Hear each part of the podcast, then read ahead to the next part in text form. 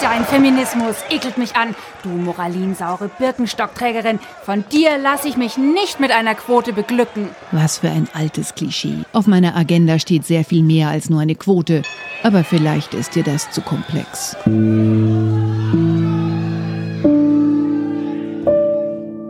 Hallo, ich bin Laura Freisberg und das ist die 15. Folge von Stadtland Krise, dem feministischen Podcast von Frauenstudien München. Ich bin Barbara Streidel und heute geht es um etwas, das du, Laura, geschrieben hast. Einen Text über Feminismen. Den Text hast du für den Bayerischen Rundfunk geschrieben. Das ist so eine Mischung aus Essay und Hörspiel. Fangen wir mal ganz oben an. Wie heißt denn dein Text? Ja, der Titel ist Lasst tausend Feminismen blühen. Eine total subjektive Bestandsaufnahme von Laura Freisberg. Lasst tausend Feminismen blühen. Bei mir läuft ja eher der Staubsauger im Hintergrund. Aber Laura, wie bist du zu diesem Thema gekommen? Wie bist du zu diesem Auftrag gekommen? Ja, der Redakteur der Sendung, Martin Zein, war vor vier Jahren bei einer Veranstaltung in den Münchner Kammerspielen und er war von der Vielfalt der dort vertretenen Feminismen so begeistert, dass er bei mir eine Stundensendung bestellt hat mit dem Titel eben Lass tausend Feminismen blühen. So in der Art, mach was du willst, Hauptsache gut. Und ich habe mich erst total gefreut und bin dann schier verzweifelt, weil ich mir dachte, alle Feminismen in einer Stunde, wie soll das gehen? In einer Radiostunde, das klingt ja jetzt erstmal lang, aber wir als Radiomacherinnen, wir wissen, eine Stunde geht ganz schön schnell rum. Vor allem, weil es ja gar nicht eine Stunde ist. Meistens sind es ja nur 55 Minuten, weil noch irgendwelche Nachrichten oder Wetteransagen auch noch dazukommen. Aber wenn der Martin Zein zu dir gesagt hat, mach was du willst, ist das ja auch was Schönes. Du hast quasi den bunten Strauß der Möglichkeiten vor dir gehabt. Historisch, nach Richtungen und so weiter. Was hast du dir denn da gedacht? Welchen Zugang hast du dir ausgedacht? Also ich dachte mir historisch dafür gibt's eigentlich auch schon genug, zumindest an Büchern, Sachen, die gut erklären, das muss ich nicht machen. Ich wollte gerne aktuelle Debatten mit drin haben, aber auch Sachen, die ich über Frauenstudien schon gelernt hatte. Zum Beispiel relativ unbekannte Autorinnen wie Dorothee Markert, die sich wiederum auf die italienischen Philosophinnen aus Mailand bezieht. Ja, die Dorothee Markert hatten wir ja auch im Leseklub schon von Frauenstudien vor ein paar Jahren mit ihren Ideen. Genau, die haben wir beide, also ich schätze du auch über unsere Ehrenpräsidentin Präsidentin Cornelia Roth kennengelernt, die wiederum eine Generation älter ist als ich. Und ich fand aber einiges aus diesem Feminismus auch sehr spannend und äh, hatte auch das Gefühl, da kommt viel zu wenig in den aktuellen Debatten vor. Das Zitat, was mir am besten gefallen hat oder was ich für mich rausgegriffen habe, war zum Beispiel, es sind die Beziehungen zwischen Frauen, sagen sie, äh, die uns aus dem Patriarchat herausführen. Und ich habe das für mich weiterentwickelt. Es sind die Beziehungen zwischen Feministinnen, die uns aus dem Patriarchat herausführen. Mhm. Das Buch von Dorothee Markert heißt ja auch da sehr passend, Wachsen am Meer anderer Frauen. Also nicht das Meer, in dem man schwimmen kann, sondern das Meer wie das ganz viele. Wachsen am Meer anderer Frauen. Aha. Ja, was ist dir denn da so in Erinnerung geblieben? Weißt du das noch? Tatsächlich eben dieses Miteinander und dieses, also das ist ja dieser ganze Komplex, wo es halt auch um die Autorität geht. Da sind wir ja dann schon bei den italienischen Philosophinnen, ähm, wo Autorität ja verliehen wird, quasi wie eine, ein Zugang. Ich verleihe dir Autorität, indem du, indem ich dir vertraue oder deinem Urteil oder deiner Expertise vertraue und somit kriegst du einen Zugang zu mir. Dass das halt immer so ein schöner Zweibahnweg ist. Und ich finde, an dem Begriff hat, also da war bei mir ein totaler Aha-Effekt, weil ich Autorität ja eigentlich immer mit autoritärer Erziehung, mit Watschen für die Kinder und sowas verstanden habe.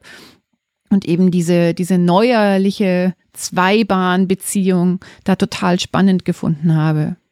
Ja, und du hast es auch selber jetzt schon so formuliert, Autorität verleihen ist ja auch ein aktiver Prozess. Also nicht nur ich nehme etwas hin, die Autorität jemand anderem, sondern es ist der Respekt und ja, die Wertschätzung, die ich jemandem entgegenbringe, die den anderen auch aufwertet. Und es ist eine wechselseitige Sache. Also nicht immer, aber in, es geht auch darum, ich werte mich selber auf, wenn ich mir meine Bezugspunkte suche. Und ich weiß noch, dass wir damals natürlich viel über Autorinnen gesprochen haben, aber man kann das auch mit Musikerinnen machen, bildenden Künstlerinnen, aber auch mit Frauen aus der Verwandtschaft und natürlich auch mit Menschen, die keine Frauen sind. Ähm, aber es ist schon, also die Idee ist, dass ich sozusagen das Frausein symbolisch dadurch aufwerte, wenn ich mir eine so eine Art Ahnenreihe suche, weil ich dann auch merke, ich bin jetzt nicht mit meinen Kämpfen alleine. Ich, ich stehe quasi in einem Netzwerk von Frauen, die auch schon ähnliche Kämpfe gekämpft haben. Das stärkt einen. Das finde ich ist eine sehr schöne Vorstellung. Und das zeigt auch die Wichtigkeit des eigenen Handelns. Und das ist ein Gedanke, der, der ist auch geblieben nach vier Jahren Arbeit daran. Ich muss vielleicht auch dazu sagen, ich habe jetzt, es wäre ja total unverhältnismäßig, vier Jahre an einer Stundensendung zu schreiben. Also so gut zahlt der Bayerische Rundfunk jetzt nun auch wieder nicht. Ich habe zwischendrin ein Kind bekommen und ich hatte einfach dann lange Zeit keine Ruhe, so lange an einem Text zu arbeiten. Aber eben die, die, der Aspekt, dass ich diese Gedanken aus dem Differenzfeminismus von Dorothy Markert mit reinnehmen möchte, der war von Anfang an dabei. Halt, magst du den Differenzfeminismus in zwei Sätzen kurz erklären? Ich äh, gebe gerne mal eine Definition und dann Max, kannst du ja mal eine abgeben.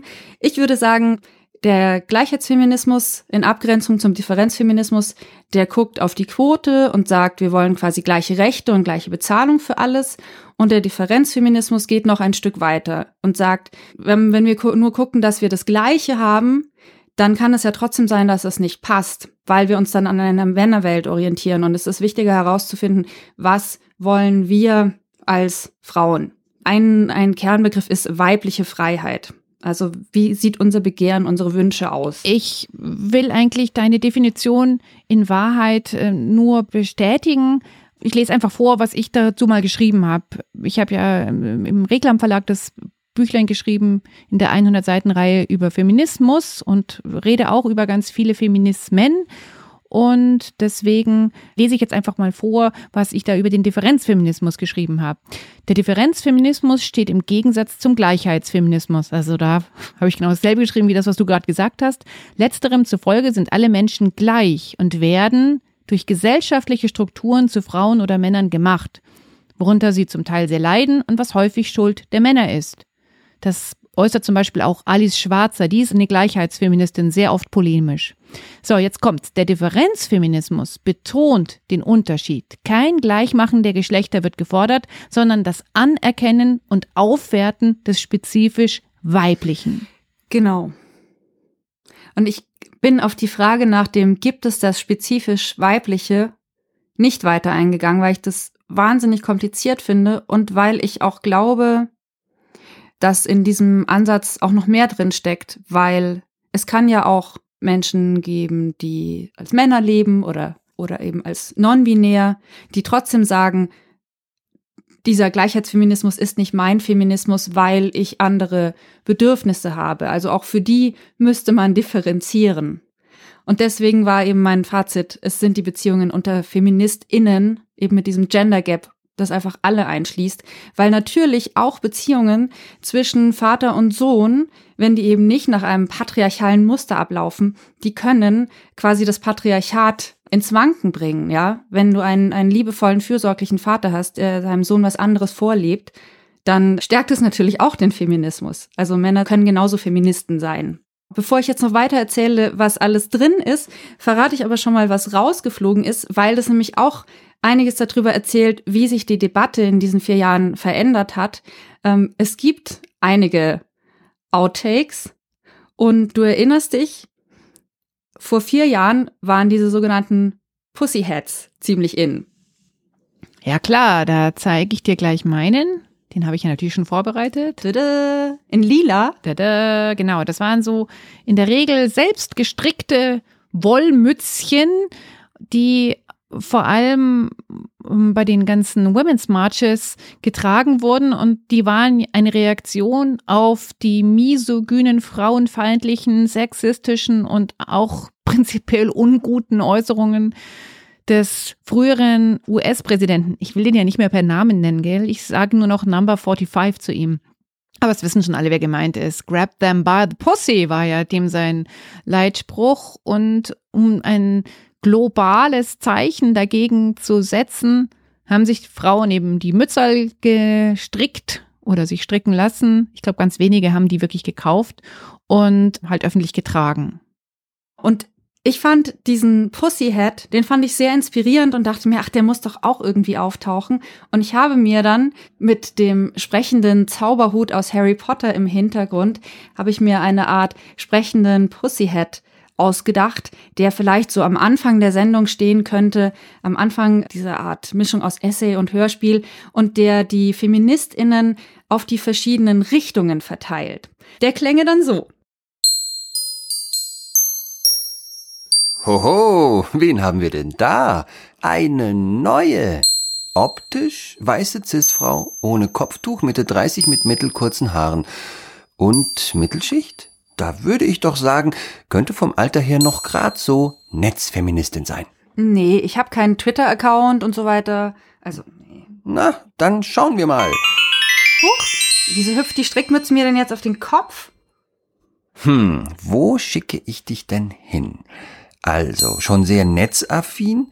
Hast doch die ganzen Artikel gelesen und also doch geteilt und geliked. Aber von der Erziehung her klassische Gleichheitsfeministin. Glaubt an Quote und will beweisen, dass sie genauso gut ist wie die Jungs. Ja, ja. Ach, interessant. Im Studium Judith Butler gelesen, aber nicht verstanden. Naja, das geht vielen so. Fan von Beyoncé und Laurie Penny und folgt Stefanie Sargnagel auf Facebook. Aber Moment, äh, du beschäftigst dich auch mit Differenzfeminismus? Und intersektionalem Feminismus? Keine feste Meinung zu Prostitution, Pornografie und zum Kopftuch? Tja, das wird aber kompliziert. Hm, in welche Kategorie soll ich dich jetzt stecken? Ich möchte eigentlich in gar keine Kategorie. Langweilig. Ihr habt alle keine Positionen mehr. Feminismus ist kein Ponyhof. Du kannst dich nicht mit allen verstehen. Verstehst du? Das war also der sprechende Pussyhead aus deinem Kopf, weil in dein Radio-Essay ist er ja nicht reingekommen. Jetzt muss ich dich aber schon fragen, bist du ein Harry Potter-Fan? Also nicht Harry Potter, sondern Harry Potter-Universum-Fan? Ja, finde ich schwierig zu sagen, weil mm, Fan ist ja schon jemand, der es sehr liebt. Warum? Warum fragst du? Ich bin tatsächlich auf Harry Potter gekommen durch eine ganz gute Freundin von mir, die gemeint hat, als der erste Band schon da war und die hat dann gesagt, hey, komm, heute Abend ist, ähm, ich weiß gar nicht mehr, wie das hieß, Harry Potter Night, weil am nächsten Tag das nächste Buch herausgekommen ist. Und ich so, hä, was? Und die so, ja, komm, wir ziehen um die Häuser. Und dann zogen da wirklich in München ungelogen abends Leute mit Harry Potter Verkleidungen, also mit aufgeklebten Narben auf der Stirn, Hexenhüten und Zauberstädten ich war total überrascht. Das war ein, ein Kult, der total an mir vorübergegangen ist. Und sie hat mir das dann halt irgendwie alles erzählt und hat mir irgendwie auch den ersten Band geliehen. Da haben wir nämlich ein schönes Beispiel für Autorität. Ja, ich habe ihr die Autorität verliehen, mich darüber ja, anzufixen, anzujinxen. Der zweite Teil meiner Frage rekurriert darauf, dass ich mich ähm, natürlich auch an die ganzen ähm, feministischen Debatten rund um das Harry Potter-Universum natürlich erinnere. Also nicht nur der jüngste Shitstorm, der auf J.K. Rowling runtergeprasselt ist, weil sie so ein bisschen belächelte, dass sie nicht mehr Frauen sagen darf, sondern Personen, die menstruieren. Aber vor allem, dass sie in ihrem Werk, in ihrem Universum eine Chance so ein bisschen verpasst hat. Also ich meine, sie hat Millionen von Menschen wieder zum Lesen gebracht. Und dafür bin ich als Selbstlesende und auch als Autorin von Büchern ihr wirklich sehr dankbar ähm, was die verpasste Chance ist. Sie hätte die Möglichkeit gehabt, nicht binäre Menschen zu etablieren, mehr irgendwie auf die aktuellen Debatten einzugehen, wie können Familien oder Menschen in Beziehungen leben. Das hat sie halt nicht wirklich gemacht. Oder auch Figuren, die nicht weiß sind. Also, das ist ja gut bei der Verfilmung nochmal viel deutlicher, aber da wurde auch was verpasst. Es ist interessant, dass du jetzt nachfragst, weil der sprechende Pussyhead hat es dann nicht in die finale Sendung geschafft, aber J.K. Rowling sehr wohl, weil sie ja, wie du gesagt hast, als Trans Exclusive Radical Feminist, also als trans Menschen ausschließende radikale Feministin beschimpft wurde. Und ich habe mich eben auch für diese Sendung da etwas genauer eingelesen und muss sagen, das war nicht nur so ein, ach, ich darf jetzt nicht mehr Frauen sagen.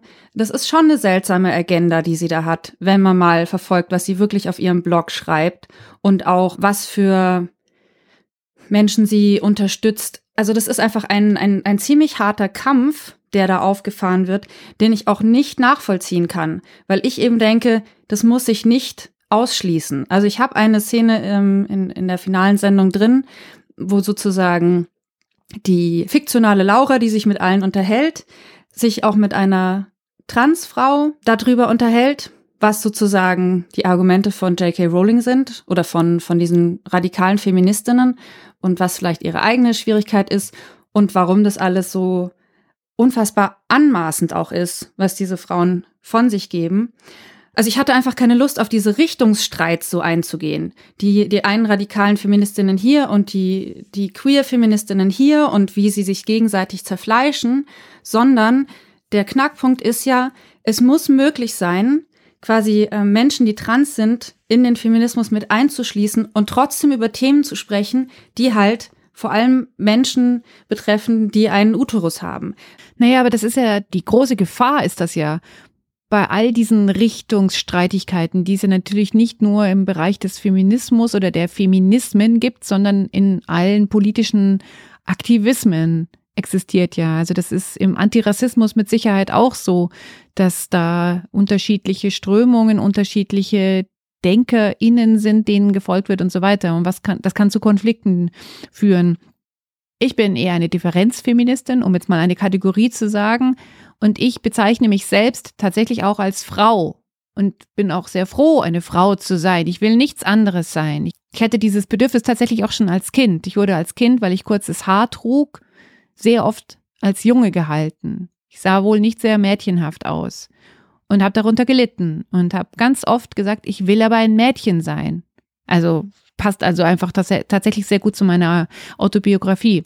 Das heißt aber, wenn ich jetzt sage, ich bin eine Frau und ich möchte eine Frau sein und ich tausche mich zum Beispiel mit dir darüber aus, bedeutet das nicht automatisch, dass ich alle Menschen, die nicht cis sind, die also vielleicht gerne Frauen wären, aber nicht von Anfang an in einem solchen Körper geboren wurden oder die vielleicht sich gar nicht entscheiden wollen, ob sie Frau oder Mann oder irgendetwas anderes sein wollen, die diskreditiere und diskriminiere ich nicht damit. Das finde ich ist so ein wichtiger Punkt. Also jetzt ist das jetzt hier in Deutschland noch nicht so, wie es oft wohl, das kann ich jetzt auch nur aus Texten, die ich gelesen habe oder Sachen, die ich gehört habe, ist es noch nicht so weit, wie es zum Beispiel in den USA ist, dass wirklich da ein Verstummen passiert, einfach aufgrund der Tatsache, ich traue mich gar nicht mehr, das zu sagen, weil ich sonst sofort einen Shitstorm erfahre von all den Leuten, die sich jetzt auf den Fuß getreten fühlen. Und ich finde das ganz schlimm, wenn, wenn wir so weit kommen.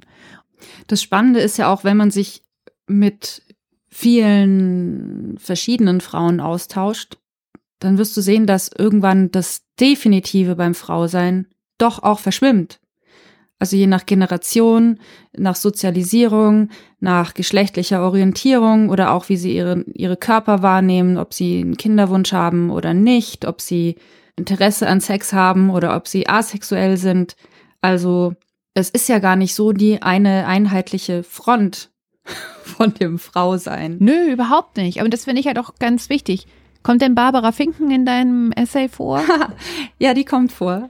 Äh, kannst Sehr du dich daran erinnern, dass ich dir davon erzählt habe? Oder? Ja, da kann ich mich erinnern, weil die über eine Zeit lang haben wir ja sehr viel über die geredet. Ich erinnere mich, dass ich mal mit äh, Julia Fritsche, die hatten wir hier auch im Podcast eine Radiosendung gemacht haben, wo es um das Weibliche in der Politik gegangen ist. Das heißt, wir haben versucht herauszufinden, was ist denn da jetzt das Weibliche, ja, und haben auch da mit Barbara Finken geredet. Und Barbara Finken, eigentlich Professorin für Literaturwissenschaften, aber in diesen ganzen Gender-Themen viel zitiert und vor allem über ihr Buch über die deutsche Mutter. So, und die hat halt dann ähm, sehr deutlich gesagt, wie gut sie zum Beispiel Politikerinnen wie Sarah Wagenknecht fand. Über die reden wir ja heute auch gar nicht mehr so viel, ist auch schon ein bisschen her, dass sie das sagte, weil die eben sich sehr weiblich anzieht. Im Vergleich jetzt zum Beispiel zu Renate Künast oder Angela Merkel, die ja einfach immer auf diesen recht geschlechtsneutralen Hosenanzug setzen. Wahrscheinlich würde jetzt eine Modeschöpferin schreien, die sind nicht geschlechtsneutral, diese Hosenanzüge, die sind total weiblich, sowas könnte kein Mann je tragen und die Farben und der Schnitt und pipapo. Aber so finde ich es halt auch wieder eine Definition. Ist es denn jetzt besonders weiblich? Ich habe jetzt langes Haar, weil ich echt traumatisiert bin aus meiner Kindheit, wo ich immer kurzes Haar hatte. Das ist für mich ein Zeichen von Weiblichkeit.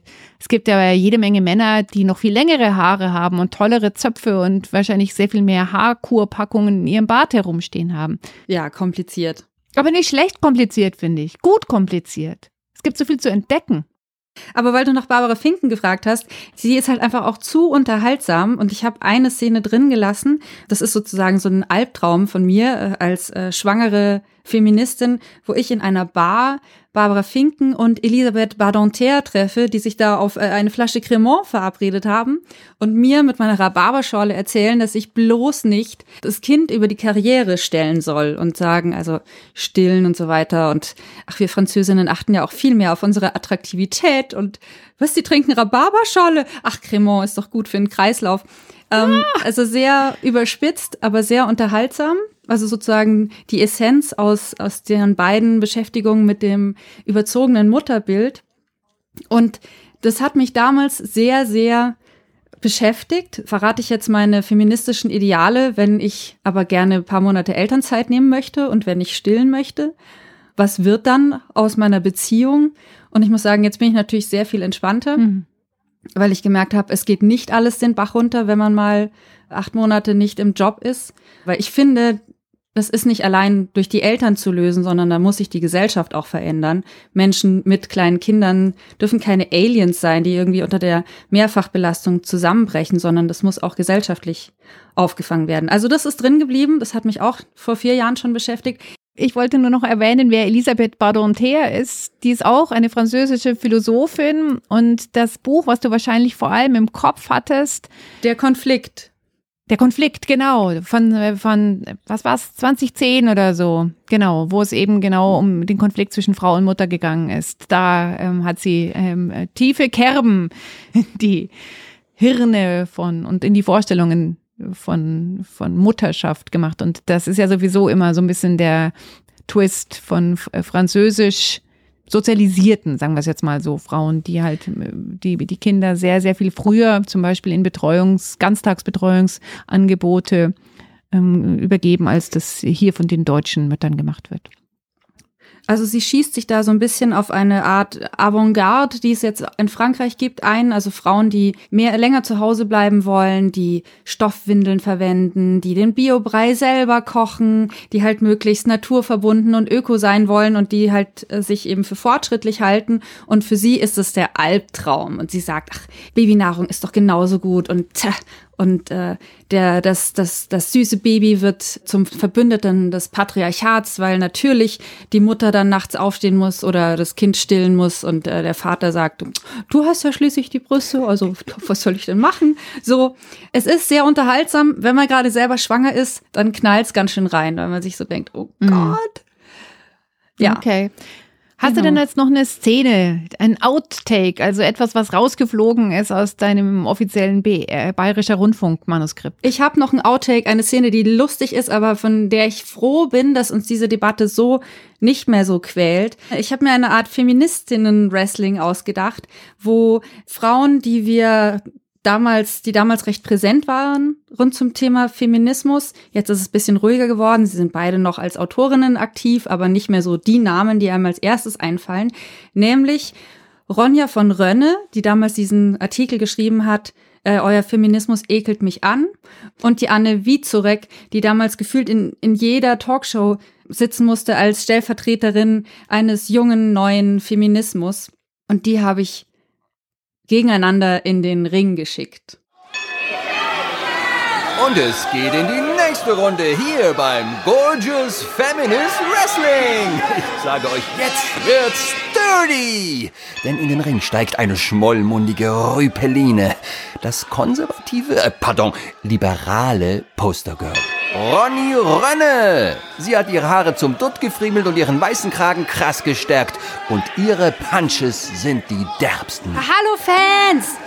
Und auf der anderen Seite, ihr kennt sie alle, die Veteranen der Talkshows, das Gesicht der Netzfeministinnen, die Frau mit der fettesten Follower-Power, Deutschlands liebstes Shitstorm-Opfer, Anne Kaffeekanne. Hallo. Und Ronny holt aus zum ersten Schlag.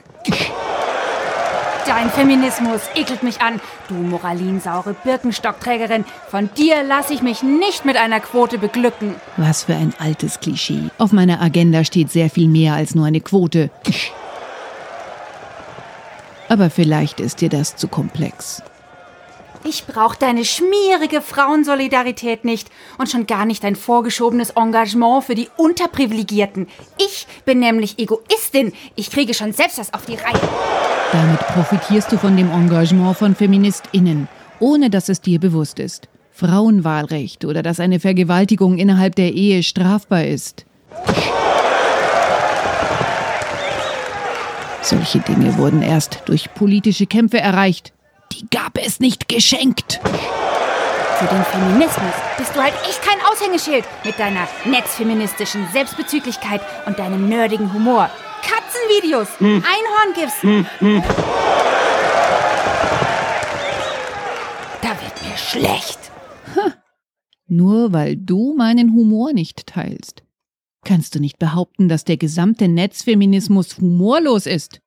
Überhaupt, wieso soll ich lustig sein, wenn mich gesellschaftliche Ungerechtigkeit einfach wütend macht?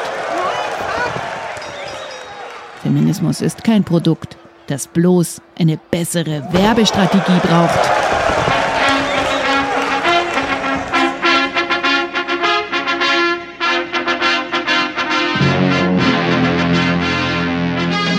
Du merkst, vor vier Jahren, da war ich mit meinem Text noch an dem Punkt, wo ich dachte, ich müsste überhaupt das erst noch rechtfertigen, dass es Feminismus braucht. Und ich bin total froh, dass es dass wir uns in diesen vier Jahren so weiterentwickelt haben. Ähm, noch kurz zum Inhalt. Also ja, es geht um die Diskussion zwischen radikalen Feministinnen und Queer-Feministinnen. Ich habe einen Dialog drin zwischen ähm, einer älteren schwarzen Feministin, die eben aufzeigt, warum weiße Feministinnen hier in Deutschland sich eigentlich schon seit den 80er Jahren mit schwarzem Feminismus beschäftigen könnten, weil damals eben Audre Lorde nach Deutschland gekommen ist. Die war Gastdozentin, die war Poetin, die war eine sehr wichtige Figur, auch in der Frauenszene, aber die Inhalte von ihr, dass es einen intersektionalen Feminismus braucht, also einen Feminismus, der die Unterschiedlichkeiten der Frauen berücksichtigt, das ist nicht so richtig durchdrungen in den deutschen Feminismus. Aber ich, also ich nehme es so wahr, dass wir jetzt an einem Punkt sind, wo das langsam stattfindet, weil es einfach so viele sehr äh, präsente, wichtige Stimmen von nicht weißen Feministinnen hier in Deutschland gibt, die auch endlich mehr gehört werden, die viel publizieren, die wahnsinnig engagiert sind, die nicht müde werden, es immer wieder der weißen Mehrheitsgesellschaft zu erklären. Und da hat sich in den letzten Jahren echt sau viel getan. Also aus meiner Filterblase ein absolutes Genauso ist. Ja, jetzt hast du uns den Mund schon mehr als wässrig gemacht. Ähm, es ist ja nicht wie bei einem Buch, wo man es einfach nachlesen kann. Ähm, wenn es dann irgendwann mal taucht, wird das gute Stück vom Bayerischen Rundfunk ausgestrahlt und wenn man den Sendetermin verpasst, wird am 22.03. abends um 20 Uhr auf Bayern 2 ausgestrahlt und müsste dann ein Jahr lang in der BR-Mediathek als Podcast verfügbar sein. Das heißt, man kann es sich einfach runterladen und dann irgendwann anhören, wenn man will. Also, lass tausend Feminismen blühen, eine total subjektive Bestandsaufnahme von Laura Freisberg.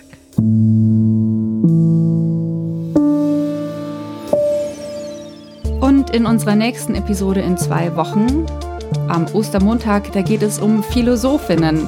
Und wir suchen uns ein paar spannende Biografien mal wieder raus. Ich schätze, auch da werden wir Autoritäten finden, an denen man vielleicht auch ein bisschen kratzen kann. Also meine, eine meiner früheren Autoritäten war Hannah Arendt, aber die, da muss man ja auch sagen, die hat sich auch ziemlich rassistisch geäußert. Trotzdem ist sie eine großartige politische Denkerin. Ähm, ich bin gespannt, genau. wie wir Und wenn ihr Lust habt, uns zu unterstützen mit unserem Podcast oder unserem Verein, dann schickt uns Geld, spendet uns.